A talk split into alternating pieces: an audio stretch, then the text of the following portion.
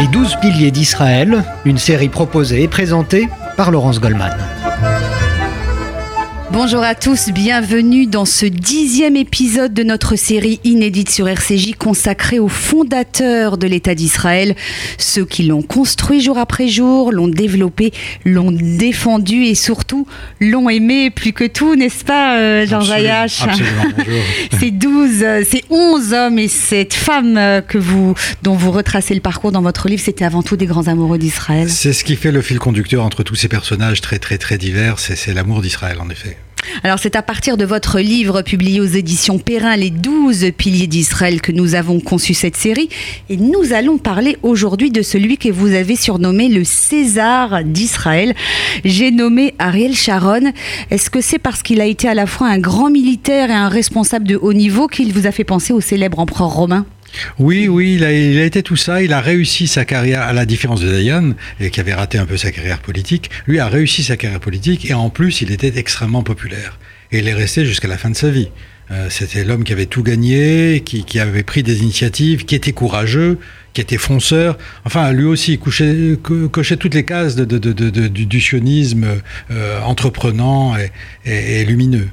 Enfin, vous dites quand même qu'il a été l'enfant terrible de Tzal. Hein. C'était un, baroudeur. Il avait tendance à n'en faire qu'à sa tête. Ce qui lui a valu à plusieurs reprises d'ailleurs d'être écarté de l'armée. Hein. Oui, oui, oui. Il a, fait des jaloux autour de lui. Il y a eu des inimitiés, mais qui résultent aussi depuis son enfance. Hein. Il a vécu une enfance de marginal.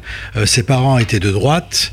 Euh, ils étaient pro-Likoud, ils étaient pour Jabotinsky, après ils ont été pour, pour Begin. effectivement, euh, Sharon a été, a été un peu marginalisé. D'ailleurs, Sharon avait une sorte d'affinité pour Begin, parce qu'il y avait une anecdote qui était qui remontait à des, à des décennies de ça. Le, père de, de, le grand père le, père de Sharon et le, grand père de, de, Begin avaient voulu à la mort d'Herzl faire un office religieux. Euh, et le rabbin de la synagogue s'y était opposé absolument en disant que Herzl était un mécréant. Et donc il a fermé la synagogue à double tour. Ils sont arrivés après, le, Sharon, le, grand-père de Sharon et, le père de Begin, avec une hache. Et ils ont ouvert la porte de la synagogue d'autorité. Ils ont fait l'office religieux pour, en hommage à, Herzl. Donc il avait une paternité déjà qui euh, le prédestinait à un parcours. Euh, ah, voilà, tumultueux et en même temps atypique. Alors c'était aussi un, surtout un chef de guerre redoutable, d'une grande intelligence intelligence et puis un meneur d'hommes hein, qui était très apprécié par euh, les, les, officiers, les soldats qu'il dirigeait. Il avait les deux grandes qualités finalement qui définissent un chef militaire. C'est-à-dire d'une part le courage, c'était un homme courageux, euh, comme l'était Dayan aussi et comme l'était Rabin. Donc, mais lui c'était un courage qui se voyait euh, un courage charismatique en quelque sorte, et d'autre part un sens tactique sur le plan militaire qui était incomparable. Et c'est d'ailleurs ce sens tactique qui va, va créer la, la victoire finale de 1973, alors que c'était bien mal engagé. Alors, il a été euh, un général victorieux hein, de, de l'armée israélienne, mais en même temps, il a commis des erreurs qu'il a payé cher, euh, euh, notamment les massacres de, des camps palestiniens euh, de Sabra Shatila. Il, hein, faut bien qu'on en parle. Hein. Il avait commis, absolument, il avait commis une première erreur d'ailleurs dans les années 50 qui lui avait coûté cher sur le bombardement d'un de, de, village palestinien qui était une sorte de représailles. Hein. C'était bon, c'était pas Yassine, mais, mais quand même, c'était quand même suffisamment visible pour, pour être remarqué. Et puis alors, Sabra et Shatila, en effet. Mais Sabra et Shatila, il faut quand même remettre les choses à leur place. Le massacre a été opéré par les phalangistes euh, chrétiens. Euh, juste, c'était pendant la guerre du Liban, hein, c'était en 82. Voilà. Donc les, les, les, les, chrétiens libanais en avaient assez d'être persécutés par les Palestiniens et ils se sont vengés de manière sauvage. Et les, Israéliens ont laissé faire. Mais si le cas avait été inverse, est-ce que vous croyez que les Palestiniens n'auraient pas auraient, laissé faire aussi? Bien sûr que si. Mais néanmoins, il a été jugé, Ariel Sharon, oui, en Israël. Oui, il a été jugé parce qu'Israël est très rigoureux sur ce, sur ce plan-là. Euh, il, a, il a été condamné, effectivement, euh, pour, pour son, sa, négligence. Mais euh, dans le fond, si la justice l'a condamné, l'opinion publique l'absout parce qu'ils ont bien vu que c'était quelque chose qui, dans le feu de la guerre, bon, ça a été un massacre horrible, mm. mais encore une fois, si l'inverse était produit, les Palestiniens ne se seraient pas gênés pour massacrer les Israéliens.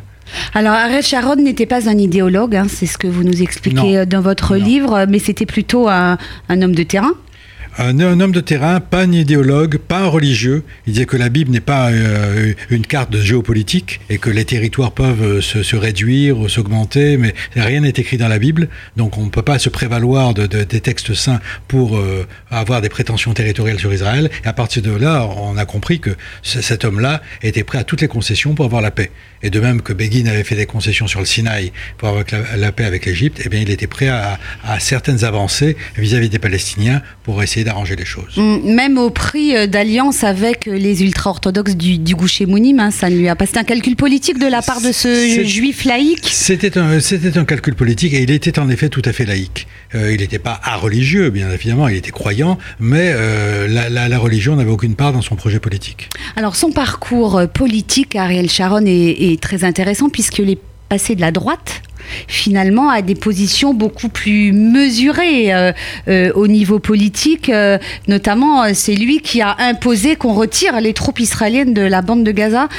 Et en même temps, pardonnez-moi, je termine, et en même temps, c'est lui qui a construit le mur de séparation entre Israël et les Palestiniens. Oui, c'était du pragmatisme. Il a, commencé à droite, en effet, euh, ce qui n'a pas empêché d'avoir la, sympathie de Moshe Dayan et de Ben Gurion, qui, qui reconnaissaient ses talents militaires, était très proche de Ben Gurion, ce qui, ce qui paraît euh, difficile un jour.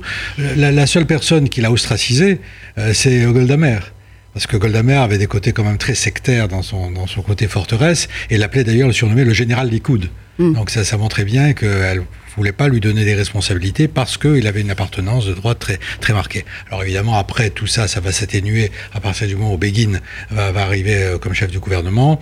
Et, et, là, sa carrière va pouvoir vraiment commencer et dans le sens euh, pragmatique et dans le sens de la conciliation. Et il est ensuite devenu... Euh, Premier ministre, euh, un mot sur son histoire personnelle, sa, sa, vie familiale, elle a été très tourmentée. Hein. Il a beaucoup souffert, Ariel Sharon. Très tourmenté. Il a perdu sa mère euh, très jeune d'abord, euh, qui était une femme remarquable, une militante, sioniste. Et par la suite, il a perdu sa femme. Et il s'est remarié avec la sœur de sa femme, donc sa belle-sœur, avant de perdre quelques années plus tard son fils, à qui avait l'âge de 10 ans, quand il s'est tué accidentellement d'une balle de, de fusil. Alors je sais que vous n'avez pas des dons de voyance, hein, Georges Ayache, mais tout de même, si euh, Ariel Sharon n'avait pas été victime brutalement d'un AVC, est-ce qu'il aurait pu être l'artisan de la paix avec les Palestiniens dans la continuité du projet euh, d'Yitzhak Rabin dans lequel il s'est inscrit finalement? Je pense qu'il y avait de bonnes chances pour que ce projet aille loin. Alors je ne sais pas s'il aurait abouti, parce qu'encore une fois, il y a d'autres paramètres euh, qui n'auraient pas été facilement maîtrisables, mais, mais toujours est-il que l'avancée qu'il avait initiée était quand même historique. Il avait cette vision. Oui, tout à fait. Merci Georges Ayache. Si vous voulez tout connaître de la vie et du parcours hors norme et exceptionnel d'Ariel Sharon, mais aussi de tous ceux qui ont construit l'État d'Israël, lisez vite ces 12 piliers d'Israël. C'était aux éditions Perrin. Georges Ayache, on vous retrouve bien sûr très vite sur RCJ pour le 11e et avant-dernier épisode de cette série. Il sera question de l'homme de l'ombre, Isser Harel.